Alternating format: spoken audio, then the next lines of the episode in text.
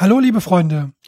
Für ein Nachrichtenmagazin sind angeblich Fakten, Fakten, Fakten das Wichtigste. Für Immobilien wohl die Lage, die Lage, die Lage. Und ich möchte behaupten, bei einem Podcast ist Feedback, Feedback, Feedback das Wichtigste.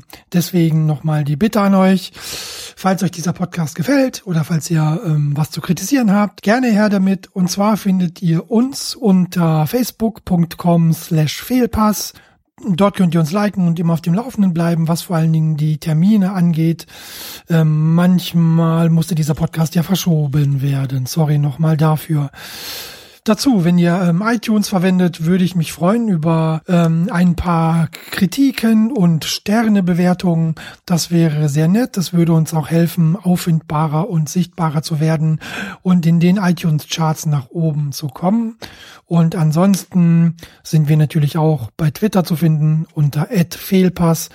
Ja, vielen Dank dafür. Das war's auch schon. Und jetzt viel Spaß mit der Folge. Tschüss. Herzlich willkommen beim fast täglichen EM-Podcast mit Jalcin Imre. Und heute möchte ich reden über die Viertelfinalspiele der Europameisterschaft. Und das will ich nicht alleine tun. Und daher habe ich drei Gäste wieder dabei heute.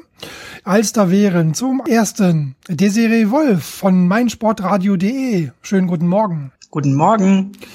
Dann haben wir hier Sebastian Fiebrich vom Textilvergehen Podcast. Einen wunderschönen guten Tag aus Berlin. Hallo. Guten Tag.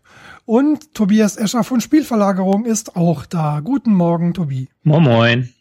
Also, liebe Freunde, die Viertelfinals sind durch, so rum. Und ja, ähm, ich weiß nicht, wie es euch geht, aber so ein Spiel am Tag, das daran könnte ich mich gewöhnen. Alles mehr ist mir irgendwie zu viel. Ähm, Desiree, wie ist das bei dir? Och, naja, also erstens ist das Spiel, finde ich, so ein Tick spät angesetzt mit 21 Uhr, aber das wurde sicher auch schon irgendwie anderweitig gesagt. Und äh, ja, nicht nur im Vorgespräch, also das gilt ja auch für die anderen Spiele, die da bisher waren. Ja. Die jeweils letzten Spiele auch. Also drei Spiele pro Tag waren mir auch zu viel. Mit zweien könnte ich zur Not auskommen, eins ist dann doch eher übersichtlich. okay, ich glaube, man kann es dann doch niemandem recht machen. Natürlich nicht. Natürlich nicht. Gut, gehen wir mal hier zu den Spielen. Da war das erste Viertelfinale Polen gegen Portugal. Ähm, Sebastian, ähm, ist zwar schon wieder ein paar Tage her und ich bin ja alt und ähm, die Erinnerung ist ja nicht mehr so die beste. Aber pff, naja, wie soll ich sagen, ähm, ein, ja, ein Viertelfinale der spielerischen Klasse ähm, war das jetzt nicht. Oder wie siehst du das?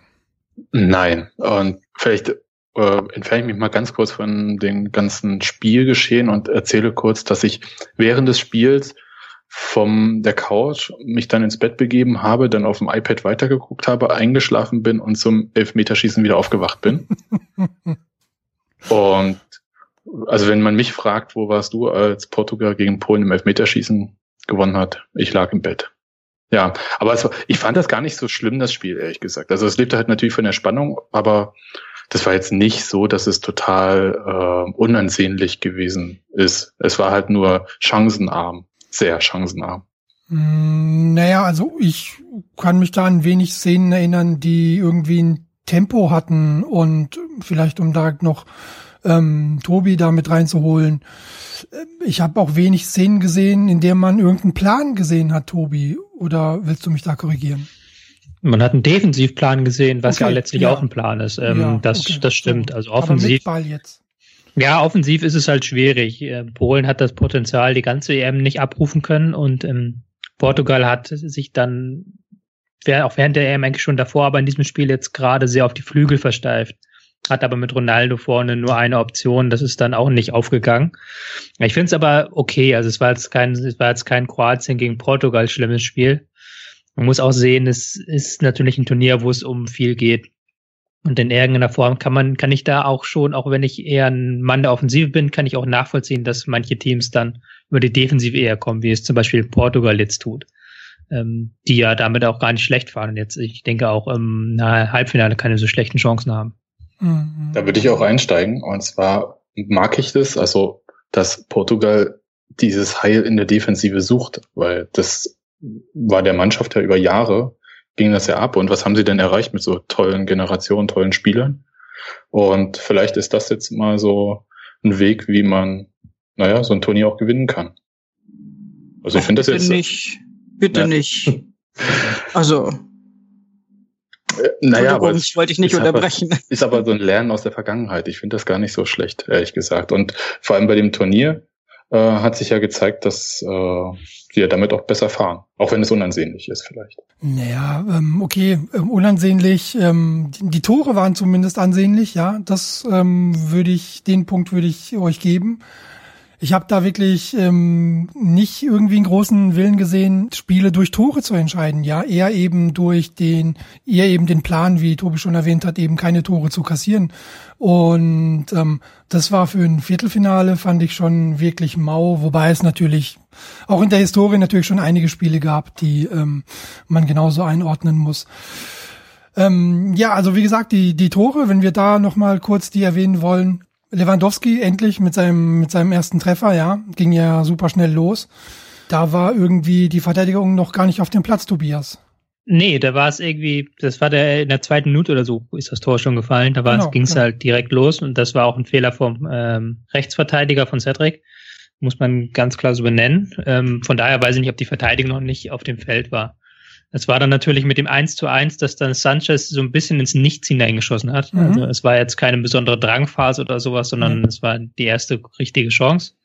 Das hat dann das Spiel so ein bisschen gekillt. Also es gibt ähm, Spiele, äh, es gibt Tore, die tun einem Spiel gut und es gibt Tore, die tun einem Spiel nicht gut. Mhm. Das gehörte klar zu letzterem, weil dann beide Mannschaften sich wieder so ein bisschen auf die defensive Stabilität fokussieren konnten. Mhm. Was man Portugal immer in jedem Spiel zugutehalten muss, ist, dass sie sich halbwegs gut an den Gegner anpassen. Und auch im Spiel dann mal so Umstellungen vornehmen. Ähm, zum Beispiel das ist ja ein Zeichen der Schwäche, habe ich gelernt. das ist ein Zeichen der Schwäche, ja. Hier können wir später drüber reden, ja. Ja, ähm, die haben ja dann das viel, der viel kritisierte Move, dass Renato Sanchez aus dem Mittelfeld, aus dem zentralen Mittelfeld auf links außen rausging, mhm. hat aber defensive Stabilität gebracht, ähm, weil Sanchez vorher immer sehr oft rausgeschossen ist, sehr oft Krejcowiak verfolgt hat, wenn der sich gefallen hat lassen. Mhm. Und das war dann nicht mehr in der zweiten Halbzeit. Da stand man dann doch ein bisschen sicherer. Das ist natürlich auch was, was Portugal, was man Portugal zugute halten muss, dass sie einerseits immer auf den Gegner eingestellt sind, aber auch, ähm, wenn was nicht so gut läuft, dann die richtigen Änderungen vornehmen. Ja, aber genau, die Tore hast du schon erwähnt. Ähm, danach ist das so ein bisschen verflacht, wie ich fand, und ja, wurde dann letztlich noch durch Elfmeterschießen entschieden.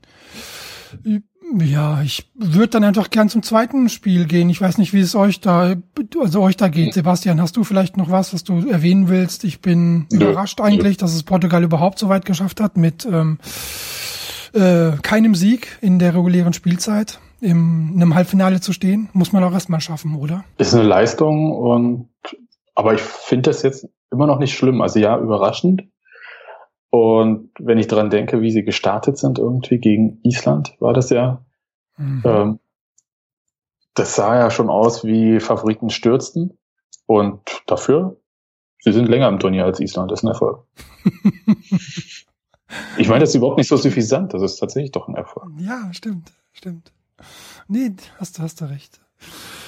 Okay, dann lasst uns weitergehen. Äh, Wales gegen Belgien. Ähm, ungleich unterhaltsamer, ja. Auch ähm, gerade so, weil ich ja eben das erste Spiel hier kritisiert habe.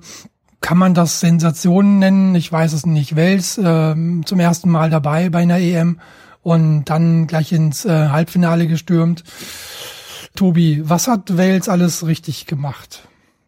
Gute Frage. Ähm, in dem Spiel standen sie defensiv gar nicht so gut, wie sie bislang im Turnier standen. Ähm, bislang waren sie hauptsächlich mit ihrem 5-3-2, manchmal auch 5-4-1, ähm, haben sie die Defensive geschlossen, gerade das Zentrum geschlossen. Das ist ihnen auch gut gelungen gegen Belgien. Ähm, standen fand ich gar nicht defensiv so gut wie zuletzt, aber es hat gereicht gegen eine belgische Mannschaft, die ähm, vercoacht war, muss man ganz klar im Nachhinein so sagen, weil mhm. da war kein Plan da, wie man diese, diese Defensive knacken möchte. Und vor allen Dingen war da auch keine Absicherung gegen die Konter, was ja auch eine Stärke ist der Waliser. Ähm, die haben ja dann gerade in der zweiten Halbzeit, ähm, als es 2-1 stand und das 3-1 dann relativ schnell drauf gemacht haben. Das waren dann so Momente, wo du halt Kontrolle brauchst als Mannschaft und mhm. das hatte Belgien nicht. Mhm. Schwierig. Also ähm, Wales hatte natürlich so ein bisschen Glück mit der Auslosung auch. Ähm, ich will die jetzt gar nicht so übermäßig über den Klee loben, die sind schon gut mit ihrem Fünferkettensystem. Aber natürlich ähm, Belgien hat in diesem Spiel nicht viel richtig gemacht, muss man auch ganz klar so sagen. Es sind immer zwei Teams auf dem Feld. Mhm. Ähm, ja, Sebastian, die, der erste Treffer ähm, ist aber da in äh, Belgien gelungen.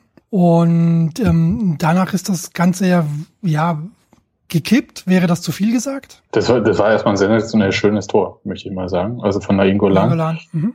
So dieser Fernschuss und ach, toll, einfach toll. Also fand ich super. Und ich habe das auf dem Zeltplatz gesehen, dieses Spiel. Äh, danke, dass äh, es da LTE-Versorgung in Mecklenburg gab. Bin ich sehr froh. Ähm, und noch danke an meinen Provider, der mir so viel Bandbreite gegeben hat. Ja, aber jetzt, äh, es war wirklich super unterhaltsam und danach ist das Spiel irgendwie gekippt. Und ich weiß aber auch nicht direkt, warum Belgien so die Initiative aus der Hand gegeben hatte. Ja, die, das fing ja noch vor diesem Tor von Nainggolan an, mit dieser Dreifachchance, die ja sensationell war. Mhm. Äh, wo ich dachte, okay, ähm, das dürfte jetzt bitter werden in diesem Spiel. Und ich hatte eigentlich so ein bisschen das Gefühl, dass Belgien sich berappelt hat, aber ähm, die sind in dieses alte Muster wieder reingefallen vom Anfang des Turniers. Und ich habe das nicht ganz verstanden. Also äh, mich würde wirklich mal interessieren, ähm, was äh, Wilmots hätte mal anders machen können. Also ich verstehe ihn als Trainer nicht ganz, aber das muss ja nicht heißen. Und ich fand, dass Ramsey war das, ne, der so super auffällig war in dem Spiel. Mhm. Mhm. Vielleicht hatte der mehr Platz, weil er sich alles auf Bale konzentriert hat, keine Ahnung. Das, äh, man kann das mal auf diesem kleinen Bildschirm nicht so gut alles erkennen. Aber ähm, es war so unterhaltsam und es war interessant, dass von Belgien im Prinzip gerade offensiv alles irgendwie sehr erstickt ist. Und dann haben sie Fellaini reingebracht äh, zur Halbzeit. Vorne. Und dann, noch, ne? ja, vorne. Und dann äh, haben sie ganz lang hoch auf Fellaini gespielt. Das ist ja ein super Rezept für 45 Minuten. Also ich weiß nicht, äh, ich fand das nicht so brillant. Mhm. Also vielleicht war Coach tatsächlich, ja, wie Tobi das sagt. Sie hatten halt keine Kontrolle nach dem 1-0, was auch nicht möglich ist, wenn du in der defensiven Struktur so langweilig bist, sage ich mal. Also so 4-4-2 und das auch noch tief und ohne genaue Mechanismen, wie du jetzt einen Ball erobern willst.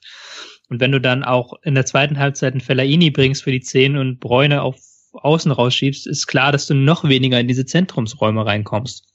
Und äh, das war halt aber alles von vorne bis hinten sehr seltsam. Aber das war jetzt nicht das erste Spiel von Wilmots, was seltsam war.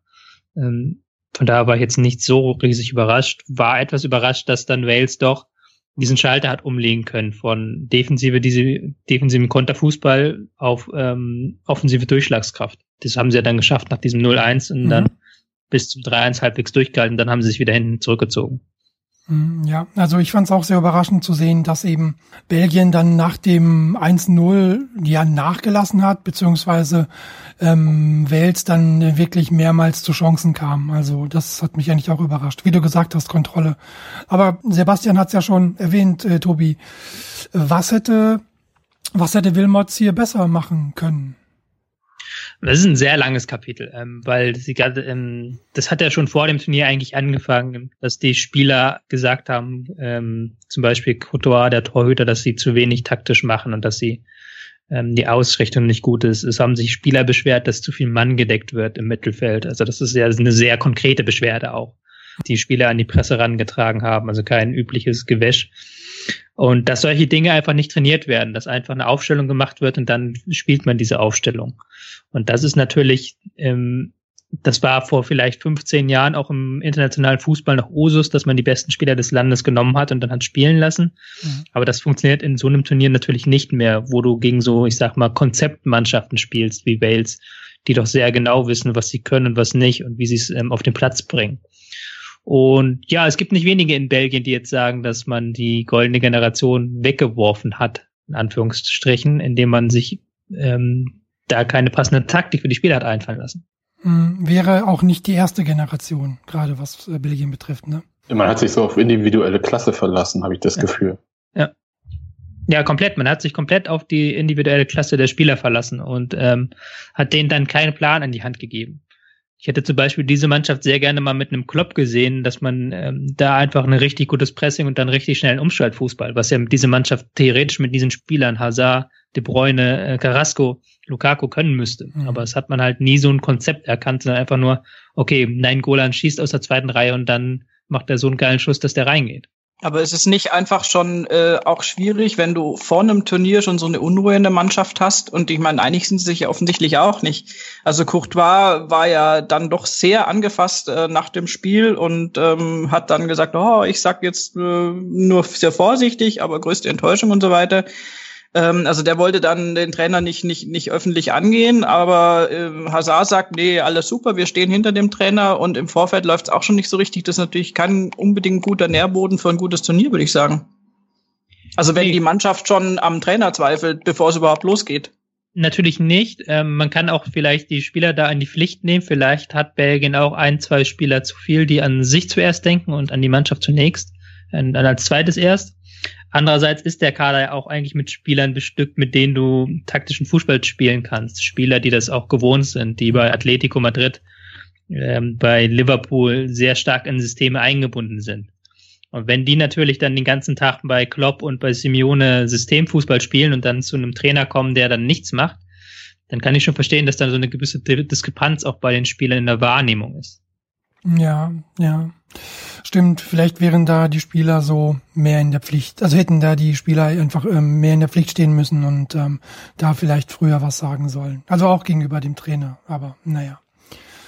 So ist es also gekommen, dass äh, Wales, ich kann es immer noch, ich muss es noch mal ablesen, ja.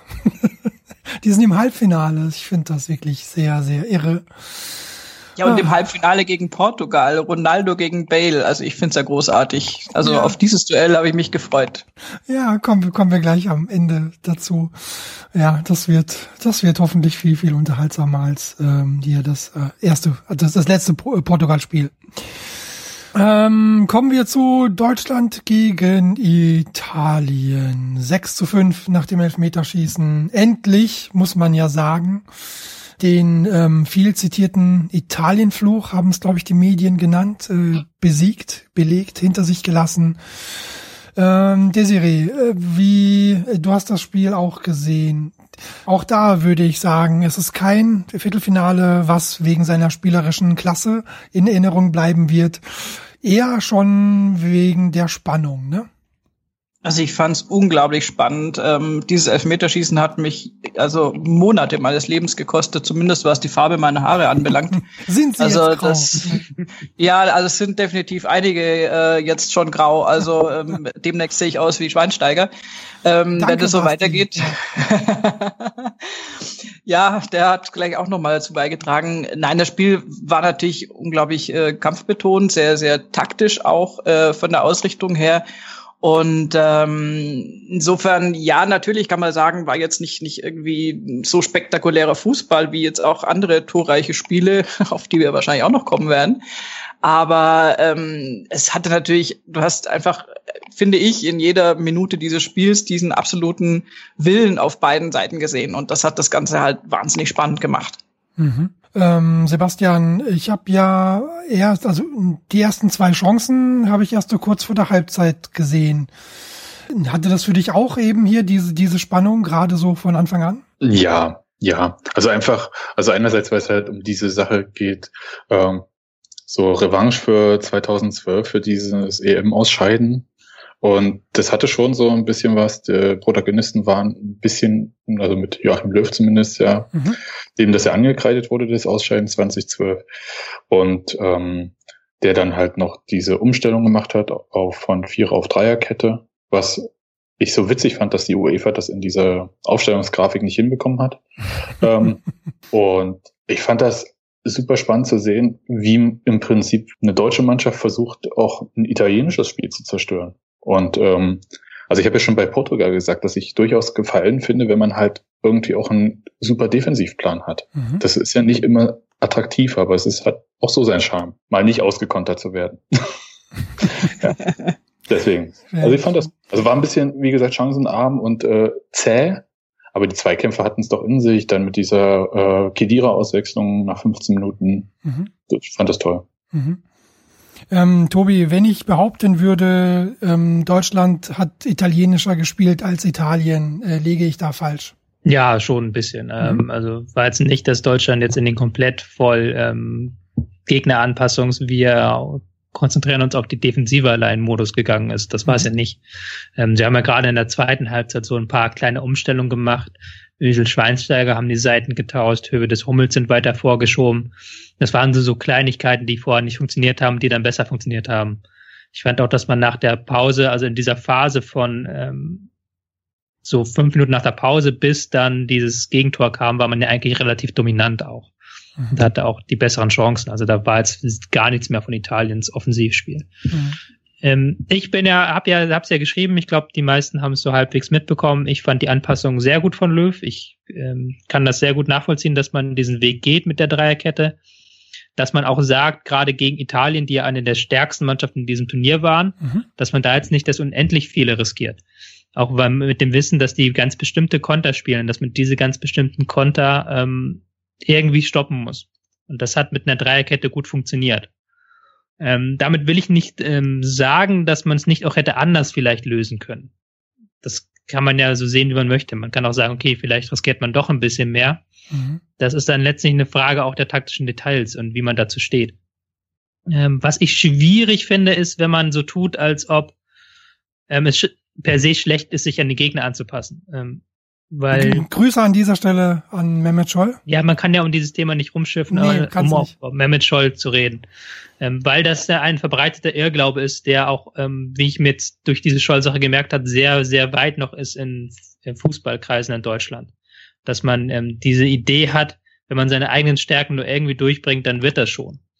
Mhm. Was ja, aber, aber wie kommt dann ausgerechnet Mehmet Scholl? Ich meine, das ist jetzt ja nicht irgendein Stammtischbruder, der überhaupt keine Ahnung vom Fußball hat. Wie kommt der auf so eine, äh, also Entschuldigung, ich finde antiquierte Ansicht. Also das ist irgendwie äh, A, nicht, nicht wirklich zeitgemäß und zum Zweiten für mich auch so ein bisschen sehr eng, eng in der Sichtweise. Und warum ist er als Experte im Fernsehen nicht in der Lage, das zumindest so zu analysieren oder eben, äh, er kann ja gerne sagen, ich hätte das ganz anders gemacht, ähm, ich bin ja selber ein toller Trainer, zumindest gewesen aus seiner Sicht. Und dann hätte ich es halt mit Viererkette gemacht oder sonst irgendwas. Ja, es war jetzt ein bisschen Ironie mit dabei, aber ähm, er, er kann ja sagen, wie, wie Tobi auch schon sagte, äh, man kann es anders machen, aber du kannst doch nicht, und noch dazu hat es ja nicht vor dem Spiel kritisiert, sondern nach dem Spiel mit großer Vorbereitung dann zu sagen, ja, das war ja alles doof und wie konnte der nur und das war ja total die falsche Taktik und so völlig eindimensional da irgendwie auf, auf, auf diese äh, Ausrichtung von Löw dann drauf finde ich völlig unreflektiert und, und einfach äh, eines TV-Experten nicht würdig, weil der kann gerne Alternativen aufzeigen, aber eben aufzeigen und nicht bewerten und nicht sagen, ey Freunde, ich weiß, wie es geht und so geht's ja gar nicht. Und das nach einem gewonnenen Spiel noch dazu. Also man weiß ich nicht. Man hat deutlich gemerkt, dass dieser Rant nicht unbedingt Spielbezug hatte. Ähm, das klingt jetzt erstmal seltsam, aber es war ein Punkt, der, der Scholl anscheinend auf den Lippen brannte, dass man mhm. äh, mal über dieses Thema Taktik redet. Scholl ist ja auch bekannt dafür, dass er das, den kompletten Komplex Taktik für überbewertet hält ähm, der interessiert sich da nicht für. Der meint, ähm, wenn, ich ihn Fußball, wenn ich ihn zitieren darf, Fußball ist ein einfaches Spiel. Wolltest du das sagen? Ja, ja, aber Fußball ist vor allen Dingen ein Spiel der Spieler. Was, wenn man seine Vita anguckt und was für ein Spieler er war, auch ja. relativ stimmig ist, weil er auch immer ein Spieler war, der Freiheiten gebraucht hat auf dem mhm. Platz und sich die auch genommen hat. Ähm, das hat er aber nicht, das hat er rüber gerettet in dieses ähm, Expertendasein, diese Meinung. Und das war natürlich auch so in gewisser Maße Politik, will ich mal fast sagen weil Scholl natürlich da, was das angeht und was viele Fußballmeinungen angeht, sehr konservativ ist. Ähm, einfach weil er da eine Sichtweise hat, wie sie vielleicht vor 10, 15 Jahren okay war und nicht davon abrücken möchte und sagen möchte, okay, wir müssen zu diesen alten Werten zurückfinden. Mhm. Ähm, was natürlich aber schwierig ist, wenn du dann TV-Experte bist und ähm, in der öffentlichen rechtlichen Anstalt, die ja auch eigentlich irgendwo ist, ich weiß, das ist so ein Klischee, wenn man das sagt, aber die irgendwo einen Bildungsauftrag hat, wenn du dann kommst und so eine Meinung raushaust, die mhm. dann relativ, die kann, diese Meinung kannst du auch unterfüttern, wenn du möchtest, aber das wollte er ja gar nicht. Mhm. Sondern er wollte ja damit so einen Angriff machen auf eine gesamte Zunft, auf diese Zunft der Scouts und ähm, Taktik-Experten. Ähm, mhm. Und das finde ich dann schwierig, ähm, persönlich. Natürlich, weil ich auch angegriffen wurde, so indirekt. Ja, klar. Man sagt, ähm, das ist ähm, unnütz und unnötig, aber auch weil es halt einfach keine Ahnung, kann ich nur Bob Dylan sagen, come gather around people wherever you roam and admit the waters around you have grown, so. So ist es ein bisschen mit Scholl. mhm. Stimmt, aber ich, ich, also ich verstehe halt diese, ja, diese, diese Verschlossenheit nicht oder diesen, ähm, ja, auch irgendwie die, diesen Ärger gegenüber Taktik oder Taktikexperten nicht. Ich meine, gerade die jetzt diese, ähm, das Spiel hat sich ja verändert und die, die Taktik wird ja immer wichtiger. Also nicht nur vorher, sondern eben die Analyse danach und vor allen Dingen auch während dem Spiel. Man sieht ja, dass Mannschaften damit eben äh, Erfolg haben und dass das eben auch in, in Zukunft nicht weniger werden wird. Also ist das dann echt nur so eine persönliche Sichtweise bei ihm? Ja, also es ist, es ist nicht nur eine persönliche Sichtweise, es gibt auch im Fußballbetrieb noch sehr viele Menschen, die so denken und sehr viele Menschen, die dieses, diese Überkomplex, Überkomplizierung des Fußballs nicht sehen wollen. Die gibt es ja in den äh, Medien, ganz viele gibt es aber auch im Fußballbereich selber. Ja. Gerade Ex-Spieler, die meinen, man müsse es, man müsse es einfacher halten, man müsse diese äh, ein bisschen die Komplexität wieder rausnehmen. Ja, ja, aber ein einfach halten für wen? Für sie selber? Also ja, für, für sie selber, für die Spieler, ich weiß es nicht. Ich weiß nicht, was dahinter steckt. Das steckt vielleicht auch hinter, es war immer so und es soll vielleicht immer so bleiben. Ja. Steckt vielleicht auch ein bisschen, man muss vielleicht auch sagen, zu Recht dahinter, dass es manchmal zu kompliziert gemacht wird, dass man manchmal den einfachen Gedanken nicht mehr sieht ähm, beim Fußball, wenn man dann so ins Detail reingeht, kann auch sein. Es ist ja auch vollkommen legitim. Es ist ja wie, es ist wie in der Politik so. Es gibt unterschiedliche Ansichten und das sind letztlich Meinungen. Und man kann jetzt nicht sagen, okay, dieser Punkt ist komplett richtig und dieser Punkt ist komplett falsch. Was ich der ARD seit Jahren, seit Jahren eigentlich vorwerfe, ist, es ist nicht in Stein gemeißelt, dass man einen Experten haben muss. Mhm. Man kann auch jemanden dahinstellen, man kann auch einen Frank Wormuth, der sehr analytisch ist, der mhm. DFB-Trainer, Chefausbilder, ja. oder einen anderen Trainer oder Scout daneben stellen und sich dann mit äh, Scholl streiten lassen. Weil Scholl ist ja auch streitbar und Scholl mhm. äh, gibt ja auch ständig Meinung ab, denen man eigentlich, von denen ich eigentlich erwarte, dass der öffentlich-rechtliche Rundfunk da auch Replik äh, und Streit da ermöglichen lässt. Mhm. Und das ist etwas, was ich einfach nicht verstehe, dass man da, dass Optenhöfel auch noch da gar keine Gegenposition bezieht, sondern einfach nur die Stichworte hinwirft. Mhm. Das ist keine Ahnung, es ist nicht das finde ich nicht gutes Fernsehen einfach. Also egal wie, wie schön jetzt schon wieder in den Medien ist, aber ich würde es halt schöner finden, wenn da jemand steht und dann man darüber streitet und dann auch mal laut wird. Das wäre doch mal, das wäre doch mal was. Mhm, mh. Kommt auch wirklich eher so auch meiner Sichtweise, beziehungsweise, wie du schon erwähnt hast, dem Bildungsauftrag, den eigentlich so ein Sender hat, auch entgegen. Ähm, kann ich ja kurz reingrätschen? Ich fand genau das ähm, schwierig, tatsächlich, wie unwidersprochen Matthias Optenhöfel diese diesen Rundumschlag von Mehmet Scholl hat passieren lassen. Und er hätte es ja einordnen können, er hätte ihn einfangen können, er hätte auch sagen können, ist vielleicht jetzt auch nicht genau der richtige Zeitpunkt, ja, direkt nach dem Elfmeterschießen darüber zu reden, wenn es eigentlich darum geht. Und das fand ich halt so äh, sehr wenig Gespür für die Situation. Mhm. In, es waren doch alle erleichtert, es waren alle froh, endlich mal bei einem großen Turnier gegen Italien gewonnen. Genau.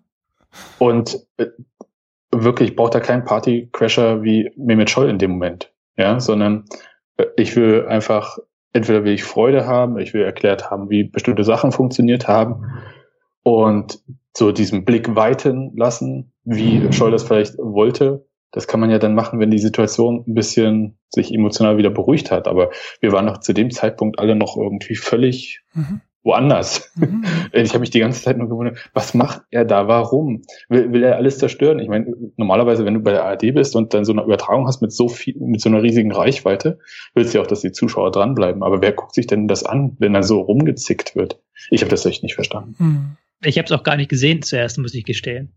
Ja, das war halt besser so. Spiel, ich habe nach dem Spiel ja einfach dann gedacht, okay, jetzt gehen die in diesen Redemodus rüber, da kommt nichts Interessantes mehr und dann habe ich ausgeschaltet. also deswegen volle Zustimmung. Es war halt irgendwie ein sehr seltsamer Zeitpunkt und man hatte halt, das ist das, was sie eingangs gesagt hat, dass das ein Punkt war, der länger bei ihm brannte. Und jetzt hat er so eine Chance gesehen, dass er den mal mhm. einwirft. So. Das, ja, aber warum macht er, was ich nicht verstehe, ist, warum macht er das? Und es war ja nun äh, eben keine also ich kann immer noch eher verstehen, wenn was im Affekt passiert. Also wenn jetzt praktisch eine vor der Halbzeit irgendeine Spielsituation ist und dann kommt er ins Halbzeitinterview und reagiert da sofort emotional drauf. Das, das könnte ich viel mehr nachvollziehen, aber ihr habt ja auch schon angedeutet, das war ja quasi von langer Hand geplant oder sichtlich irgendwie vorbereitet. Er wollte das auf jeden Fall loswerden. Und er ist doch schon so, Verzeihung, auf die Fresse gefallen mit seiner wirklich ähm, naja, zwar legendären, aber doch ziemlich unqualifizierten Kritik an, an Mario Gomez mit diesem Wundliegen im Strafraum. Und es hat sich doch über, ich meine, klar ist es per, äh, bist im Gespräch, aber, aber es hat sich doch wirklich dann bis dahin gezogen, dass er sich da entschuldigt hat und alles. Und warum startet er dann nochmal so einen Angriff und greift dann jetzt äh, dann eben Urs Siegenthaler raus und ja. ähm, schießt sich auf ihn ein? Und also warum macht er das? Also wenn er es schon macht, also dass er es macht, finde ich schon doof. Und wenn er es schon macht, warum macht das dann genau so? Also warum macht das als persönlichen Angriff und, und, und ja wirklich auch wieder, also völlig irgendwie unter der Gürtellinie jetzt nicht nicht nicht äh, schlimm, aber aber von wegen ja, der soll doch lieber im Bett bleiben oder ich mhm. weiß nicht, ich kenne das Zitat auch nicht mehr liegen bleiben oder sonst irgendwas. Also das ist genau das, wo es für mich dann völlig unqualifiziert wird. Wenn du das dann noch irgendwie sachlich vorbringst, okay, aber dann so ein, so ein Rant ja buchstäblich runterzubrechen, ist für mich echt. Also da war ich äh, sehr enttäuscht. Ich habe es Gott sei Dank auch live nicht gesehen, sondern erst danach weil, äh, weil ich das äh, Spiel in einer riesen, äh, ja, wie soll ich sagen, in einer riesengroßen Gruppe gesehen habe und danach dann einfach nur Party war und die Nachberichterstattung, die ich eigentlich hören wollte, abgeschaltet wurde. Und im Nachhinein habe ich mir gedacht, gut, dass der meine Stimmung, ich war eh mit den Nerven völlig fertig, nicht gecrashed hat mit diesem, mit diesem Interview dann oder mit dieser Ansicht. Um deine Frage, deine erste Frage, also ich versuche jetzt die Fragen zu beantworten halbwegs die erste Frage, warum Scholl das gerade an diesem Zeitpunkt gemacht hat. Ich glaube, es war kein Masterplan, dass er sich das irgendwie zurechtgelegt hat und gesagt hat, er macht das. Ich glaube, man muss das sich so vorstellen wie, keine Ahnung, ich finde zum Beispiel, was weiß ich, Star Trek doof und habe nie Zeit, das laut auszusprechen und dann twittert, twittert irgendjemand, äh, dieses Spiel heute hat mich an Star Trek erinnert. Und dann schreibe ich halt als Antwort darauf, ich finde Star Trek aber doof. Ähm, das ist auch, passt auch nicht ganz so richtig zum Thema, aber es hat halbwegs einen Anlass gegeben, dass man es endlich aussprechen konnte, was man schon so lange sagen wollte. Mhm. Das war jetzt, glaube ich, so bei Scholl okay. Da war eine Umstellung da, da war so ein ganz taktisch mhm. getriebenes Spiel. Der hat es jetzt mal so aussprechen wollen, auch wenn es nicht zum Zeitraum gepasst hat. Ja. Warum er Urs Siegenthaler kritisiert hat, ist für mich relativ deutlich, weil Scholl, und das hat er schon öfters gesagt, als er gegen Laptop-Trainer geschossen hat, als er gegen all diese ähm, Leute geschossen hat, Scholl hat ein Problem mit diesen, ähm, mit dieser Verwissenschaftlichung des Fußballs. Das ist mhm. ganz eindeutig und der sieht natürlich da die bestimmte Personen wie Laptop-Trainer, also Trainer, die nicht aus dem Fußball kommen, oder auch ähm, gerade Scouts ist natürlich eben Dorn mhm. im Auge. Also Leute, die ihr Geld, ganzes Geld damit verdienen, dass sie nur Fußballspiele gucken und dann sagen, der Spiel, Gegner spielt so und so. Mhm. Da ist natürlich Siegenthaler, glaube ich, ich glaube, es war nicht auf Siegenthaler persönlich bezogen, sondern eher auf seine Zunft so. Und es war auch ein bisschen so, er hat sich auch nicht ganz getraut, Löw selber anzugreifen. Ähm, also ja, das meinte ich ja eben. Warum, warum greift er sich dann einen raus, der noch dazu ja gar nicht in, in vorderster Front eigentlich steht oder stehen müsste? Also ich, ich finde es ein bisschen, ja, unnötig. Gar nicht mehr. Ich, letztes Wort dazu. Ähm, vielleicht kann man noch erwähnen, was Siegenthaler hat, der auch selber eine Replik gemacht jetzt und hat gesagt, ähm, es gibt auch für Leute, die vor tausend Jahren hat man auch geglaubt, dass die ähm, Erde nicht rund ist. Sehr schön. Mhm. Ja, es, es, gibt ja auch eine Wahrheit dazwischen. Ne? Also es ist ja, ähm, ich glaube, du hast das glaube ich auch in deinem Buch, äh, Tobi.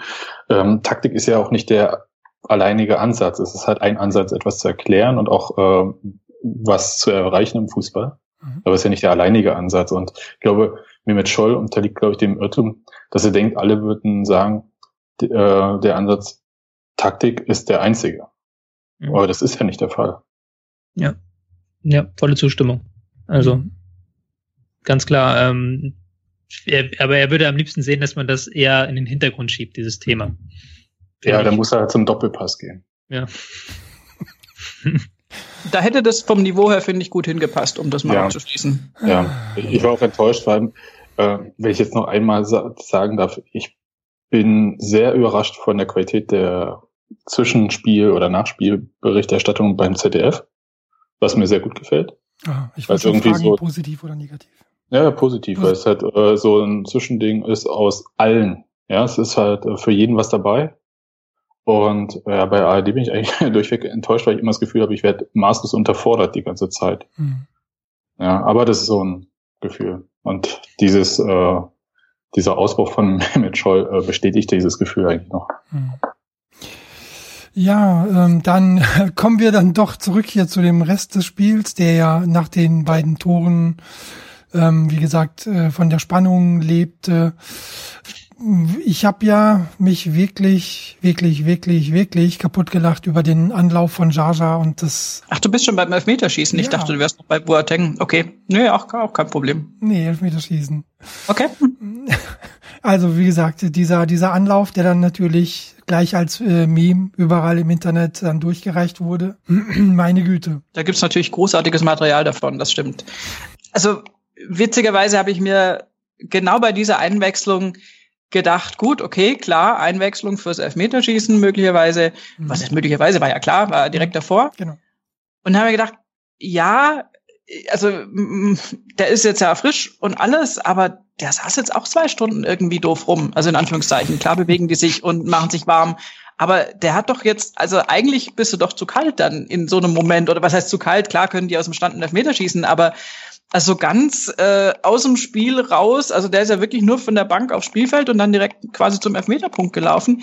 Das finde ich dann schon krass. Also da, da habe ich ihn nicht beneidet, hatte aber jetzt nicht unbedingt angezweifelt, dass er den Elfmeter reinmacht und dann, dann macht er so eine Kiste. Also mhm. ist, äh, ja, also äh, kannst du wirklich wunderbare Filmchen von drehen der hat mir schon fast, also der hat mir eigentlich leid getan, obwohl ich jetzt wirklich ganz klar darauf ausgerichtet war, dass wir dieses Elfmeterschießen unbedingt gewinnen müssen. Aber der hat mir echt leid getan, weil das war, kam natürlich sowas von albern oder lächerlich dann rüber und, und für ihn dann, das ist, ja, es gibt so, ein, so, ein, so eine Situation aus, aus meinem Berufsleben, was jetzt vielleicht sonst niemand interessiert, was ganz wichtig, äh, ganz witzig ist. Ähm, ich arbeite in einem Orchester mhm. und es gab tatsächlich den Fall, dass ein Orchester, es waren nicht wir, war auf USA-Reise und das ist relativ lang und du bist auf Tournee unterwegs und es gibt einen einzigen Schlagzeuger, der einen einzigen Beckenschlag, also so, so in so einer Kulmination eines Stückes hat. Und der wartet praktisch 40 Minuten drauf, dass er diesen Beckenschlag macht. Und er sitzt im Konzert hm. und wartet und wartet ja. und steht auf und stellt fest, oh mein Gott, der war schon, ich hab's verpasst. Und setzt sich wieder hin und fährt wieder nach Hause. Und genauso muss sich der Sasa jetzt irgendwie fühlen. So, also mh, hm, mir tut's sehr leid. Hm. Ein bisschen, aber nur ein bisschen. Hm. Ja, ist schon tragisch. Aber was viel tragischer ist, ähm, hat ja jetzt nicht so die Auswirkungen gehabt, sind aber diese verschossenen Elfmeter der deutschen Mannschaft. Oh ja. Ähm, weil also erstmal relativ viele verschossene äh, Elfmeter mittlerweile aus dem Spiel heraus schon. Mhm. Und also irgendwie demnächst äh, ist dann auch die deutsche Mannschaft im Elfmeterschießen mal fällig, glaube ich. Mhm. Also diese Serie im Turnier kommen wir immer durch Elfmeterschießen weiter. Äh, wird nicht mehr lange halten, habe ich das Gefühl. Mhm. Und äh, Thomas Müller hat wirklich eine, ach, der hatte mit wirklich viel, viel Pech. Ja, der hat seinen Mojo äh, aber richtig dieses Jahr, ja. Ja, aber bei nicht. Thomas Müller hätte ich, hätte ich vor diesem Elfmeterschießen, ich weiß, dass ich das gesagt habe und das war natürlich so falsch wie vieles äh, sonst, was ich sage, aber der ging zum Elfmeterpunkt und der war doch das ganze Spiel irgendwie so heiß und äh, du hast ja gemerkt, er will, er will, er will. Natürlich verkrampfst du dann womöglich auch noch und Dinge klappen nicht. Aber er ging dann zum Elfmeterpunkt und ich habe mir gedacht, okay, alles, was jetzt war, ist jetzt Geschichte, der will einfach nur diesen Ball da jetzt irgendwie reinmachen und dann macht er wieder das, was er eben schon öfter gemacht hat und was nicht zum Erfolg führt und macht dann rum und verschießt diesen Elfmeter. Das, das, das, das, das hat mich echt, also da, da habe ich echt den Glauben verloren. Also das, das hat mich total mitgenommen. War es nicht auch so, dass es die irgendwie ersten verschossenen Elfmeter in einem Elfmeterschießen seit 82 waren oder ja, so? Exakt. Ja. Hm. Hat Gary Lineker getweetet, ne? Ja. ja, der letzte war irgendwie Uli Stielicke, glaube ich, oder? Ja, gegen die, Frankreich. Ja. ja, genau. Und davor auch nur einmal Uli Hoeneß. Also ich glaube, die einzigen zwei verschossenen Elfmeter überhaupt in der WM, EM-Geschichte waren eben Hoeneß und Stielicke. Also eine äh, Hoeneß war noch davor. Der hat aber sozusagen keine Auswirkungen gehabt, der Elfmeter, und Stielicke daneben. Und dann eben jetzt wieder Thomas Müller. Das ist schon eine krasse Statistik. Ja, das war eigentlich so der, der allerspannendste Teil des Abends natürlich. Ähm, Tobi, du als erwiesener Taktikexperte, ähm, wie steht man so eigentlich so als Vertreter deiner Berufszunft bei so einem, also so einer Entscheidung gegenüber? Ja, ist das äh, spannend, ist es keine Frage, aber ist es dann auch letztendlich so gerecht? Es ist Zufall, also es ist zufällig, muss man ganz klar sagen. Es ist eine, ein bestimmter, eine bestimmte Fähigkeit wird erfordert, die man im Spiel so unbedingt nicht unbedingt braucht, nämlich mhm. den Schuss von einem Punkt aus mit einem ruhenden Ball. Mhm. Das ist etwas, was im Spiel eher selten vorkommt. Genau ähm, ohne Gegenspielerdruck, ohne gar nichts. Das ist natürlich eine ganz andere Situation als ein Spiel. In dem Sinne ist es dann auch, man kann dann nicht von gerecht sprechen, wenn irgendjemand weiterkommt. Also ähm, da muss man sich dann auch ein bisschen freimachen, finde ich. Man muss dieses Spiel Deutschland gegen Italien egal ohne den Ausgang des Elfmeterschießens bewerten, weil es auf den Spiel keinen Ausfluss hat, äh, keinen Einfluss hatte, sage ich mal. Wenn man Deutschland rausgeflogen wäre, dann wäre meiner Meinung nach nichts groß anders gewesen. Man hätte trotzdem sich gegen Italien Unentschieden erarbeitet. Mhm. Schwierig.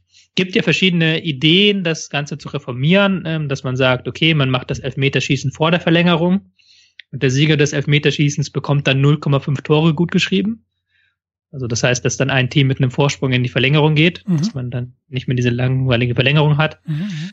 Ja, kann man machen, finde ich zu überkompliziert. Ich finde es in diesem, ähm, es hat sowas schön, schön ähm, Spannendes. Also es hat sowas schön, es hat so einen schönen Höhepunkt, finde ich, so ein Elfmeterschießen. Also mhm. es, das Spiel läuft drauf zu, die ganze Verlängerung läuft drauf zu und dann weißt du, okay, jetzt kommt dieses, dieser Moment. Mhm. Ich finde, das hat schon was. Also ich finde das schon okay. Ja. Und vor allem hat es was Endgültiges, ne? ja. so an diesem Punkt, weil es halt ähm, alles darauf, so wie du sagst, also hinzusteuert und äh, an einem Schuss hängen kann dann.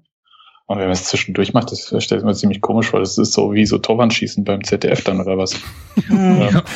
Okay, kommen wir zu was anderem, genau. Mhm. Ja, ja, also das ist irgendwie äh, merkwürdig und nee, kann ich mir schwer vorstellen. Es ist unbefriedigend, aber es ist ja natürlich immer unbefriedigend, wenn du sagst, äh, du willst jetzt eine Entscheidung haben. Ja, du kannst äh, auch wieder zurückgehen und sagen, machen wir halt ein zweites Entscheidungsspiel. Aber es kriegst du ja heutzutage bei diesen ganzen Fernsehübertragungen und Planen und so weiter gar nicht mehr hin. Und ähm, dafür wurde es ja auch eingeführt. Mhm. Und alle anderen Sachen haben sich als nicht besonders gut erwiesen. Also Golden Goal was, äh, oder Silver Goal, was halt die Möglichkeit des Zurückschlagens in der Verlängerung halt wegnimmt. Das war viel schlimmer, weil es halt überhaupt nicht, das kam so aus dem Nichts dann, das Ende. Mhm. Und hier kulminiert das halt, alle, die stehen am Mittelkreis, alle sind gespannt, gucken hin oder weg, wie auch immer und äh, treten an und äh, irgendwann ist es halt zu Ende. Und wenn es halt äh, so viele Elfmeter wie diesmal waren, dann sind es halt so viele. Mhm. Also ich finde das, ja, ich mag das ehrlich gesagt. Ich mag auch diese ganze K.O.-Phase. Meinetwegen könnte die ganze EM nur aus K.O.-Phasen bestehen. Sehr schön. Okay. Genau, also es muss dann zu äh, Ende gehen. Das ist das dann für Italien dann passiert. Also Italien ist draußen. Deutschland im Halbfinale gegen Frankreich, die sich gestern mit 5 zu 2 gegen Island durchgesetzt haben und äh, damit das, ja, wie soll ich es nennen, das isländische Märchen beendet haben. Desiree, ähm, gro große, große Unterhaltung oder war das bei dir, äh, oder war das für dich langweilig nach der ersten Hälfte oder nach den ersten paar Toren? ähm, gut, die Spannung war dann irgendwann mal, also spätestens nach dem, nach dem 3 zu 0 war die dann, also aus meiner Sicht raus, weil ich da gedacht habe, gut, okay, klar, wir hatten Deutschland, Schweden, dass man ja immer vorsichtig mit Prognosen, bevor das 5 zu 0 gefallen ist mhm. und denkt sich, gut, da kommen ja vielleicht noch welche, aber was halt von Anfang an und was ich nicht erwartet hatte. Ich hatte so einen äh, etwas emotional irrationalen äh, Tipp auf Island abgegeben und dachte mir, na ja, vielleicht schaffen die es tatsächlich, ähm, das Spiel der Franzosen zu zerstören. Mhm. Und äh, wenn wenn die am Anfang nicht in Gang kommen, dann ist also Frankreich war für mich jetzt schon manchmal auch so ein bisschen äh, chaotisch äh, im, im Turnierverlauf. Die haben sich gesteigert und haben tatsächlich jetzt ihr bestes Spiel ähm, gegen Island abgeliefert die sie aber auch natürlich zur Entfaltung haben kommen lassen, aus meiner Sicht. Und ähm, letztendlich hast du dann gesehen, die waren konzentriert, die waren auf dem Punkt. Und ich habe dann, also nach so ein bisschen, äh, weiß ich nicht, 30 Minuten oder so, habe ich mir gedacht, gut, okay, also es kann, kann ich mir jetzt fast nicht mehr vorstellen, dass das noch kippen sollte, weil die sind jetzt irgendwie fokussiert. Die haben einen Trainer, der in der Halbzeit gegebenenfalls da auch nochmal pusht. Und also war es für mich jetzt, also einfach von von, von der Qualität her war das, was Frankreich da auf den Platz gebracht hat, so, dass Island dem halt nicht mehr genug entgegensetzen konnte, um diese vielen Tore noch aufzuholen. Ähm, vielleicht auch eine Frage der äh, Kraft oder Ausdauer, Sebastian.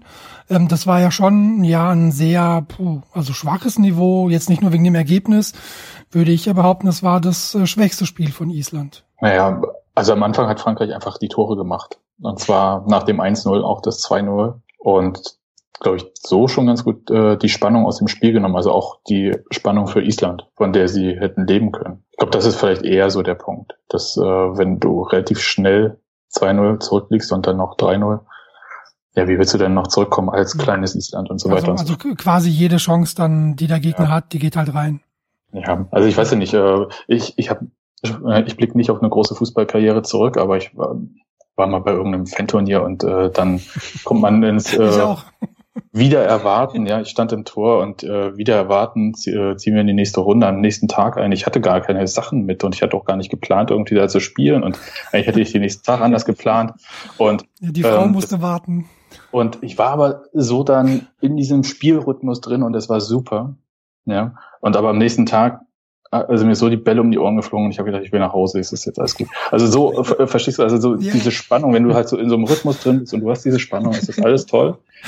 Aber wenn, und du führst dann meinetwegen auch manchmal 1-0 und dann weißt du aber mit dem 1-1, 2-1, 3-1, du kommst nicht mehr zurück, das war's. Ja. Und das war, so ein bisschen hatte ich das Gefühl, ich habe dann halt auch zur Halbzeit ausgeschaltet, weil mir, wie gesagt, diese späten Anschlusszeiten ein bisschen gegen Strich gehen.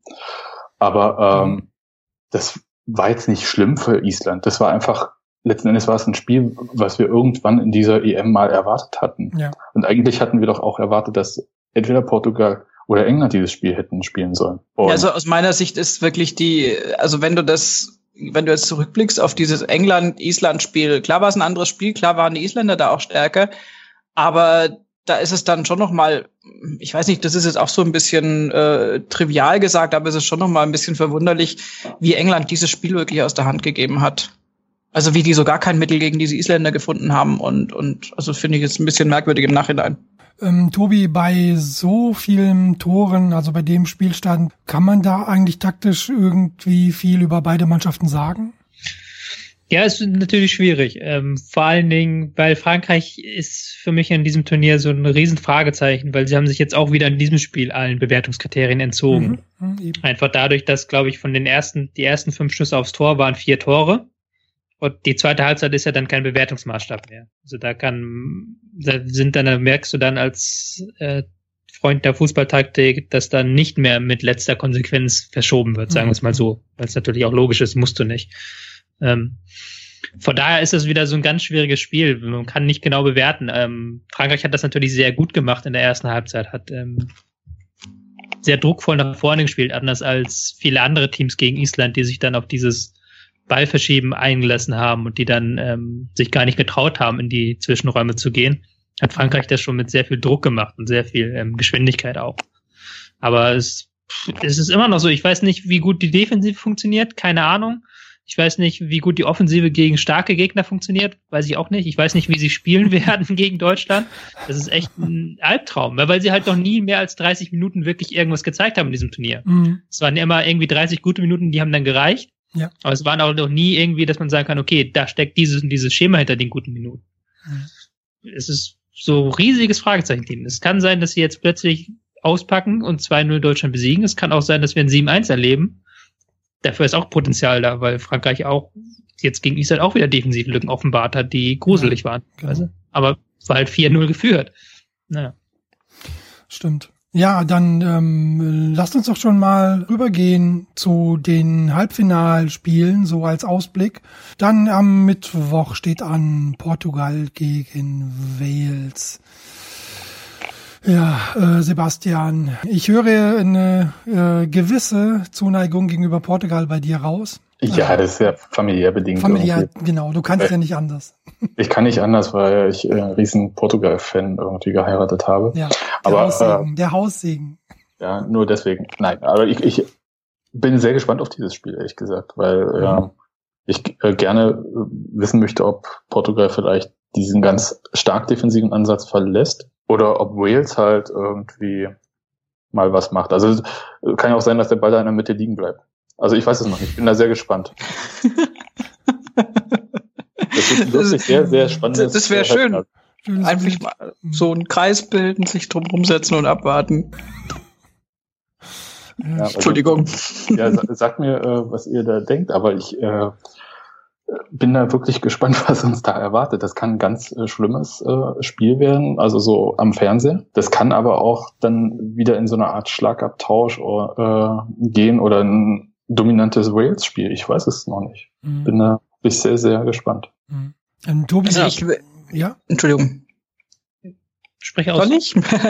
Na, ich bin also zum einen, weil ich die Konstellation Bale gegen Ronaldo natürlich irgendwie großartig finde, so als äh, wirklich äh, Gegenüberstehen von zwei Mannschaftskollegen und ja auch so zwei äh, Entwürfen, Spielerentwürfen würde ich sagen, würde ich jetzt rein, also wenn du sozusagen Ronaldo gegen Bale siehst, würde ich vom Turnierverlauf her sagen, hat Bale die besseren Karten. Du kannst natürlich beide Mannschaften nicht auf einen Spieler reduzieren, den Fehler macht ja die Mannschaft selber manchmal, aber mhm. es ist äh, ich weiß nicht, Bale hat dermaßen viel Selbstvertrauen und, und, und Überzeugung und, und bei ihm hat's ja irgendwie, also ich finde, dass, dass das Einfügen von, von so einem Superstar, Gareth Bale, in die Mannschaft Wales hat jetzt übers Turnier gesehen tatsächlich übrigens wieder erwarten fast besser funktioniert als eben Ronaldo in der portugiesischen Mannschaft, der mhm. wirklich immer wieder damit hadert, was er spielen muss, wie er spielen muss, wie er eingebunden ist oder eben nicht eingebunden ist, dass er natürlich nicht die Zuspiele hat, die er irgendwie bei Real vielleicht immer mal wieder hat.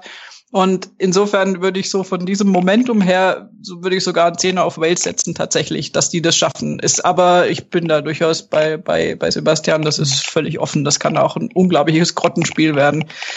Äh, Ramsey ja. ist übrigens gesperrt. Ich glaube, das ist vielleicht eine Schwächung für Wales, aber sonst. Mhm. Wie sieht's denn bei den Portugiesen aus? Haben die irgendwelche, da habe ich mich jetzt überhaupt nicht drum gekümmert, ist da wer gesperrt? Nee, also ich wüsste davon keinen Sperren, aber ihr könnt mich ja korrigieren. Ich schaue mal kurz nach. Währenddessen, äh, genau, frage ich einfach mal äh, Tobi, was er von diesem Spiel erwartet. Also rein taktisch. Ähm, werden mhm. das beides, äh, werden beide abwartend bleiben? Ja, ich denke schon. Also ich denke, wir werden hier, wurde eigentlich alles schon richtig gesagt, ähm, keine großen offensiven Feuerwerke erleben. Ähm, Wales hat ja auch gegen Belgien nur so ein bisschen sich offensiver eingestellt, weil sie relativ früh zurücklagen, weil sie dann danach gemerkt haben, dass da durchaus Lücken im Verbund sind. Mhm. Aber die werden wieder das Zentrum schließen. Was gehe für Portugal so ein bisschen spricht, wenn sie es halbwegs offensiv angehen und vielleicht mit Eder einen zweiten Stürmer aufstellen, dass sie ein paar Flanken reinbekommen. Ähm, Wales lässt die Flügel ein bisschen offen und ähm, hat dann manchmal Probleme, da ähm, Druck drauf zu bekommen, wenn der Gegner da relativ schnell angreift, was eine Stärke ist der Portugiesen. Mhm. Das ist so ein kleiner Punkt, der spricht für ähm, für Portugal und auch die Ausfälle. Ähm, dass Ramsey ausfällt, ist ein großes Problem, glaube ich, weil man damit sich der Kreativität im letzten Drittel beraubt. Mhm. Schwierig. Ähm, ich sehe es so ein bisschen 60-40 für Portugal, muss ich gestehen. Mhm.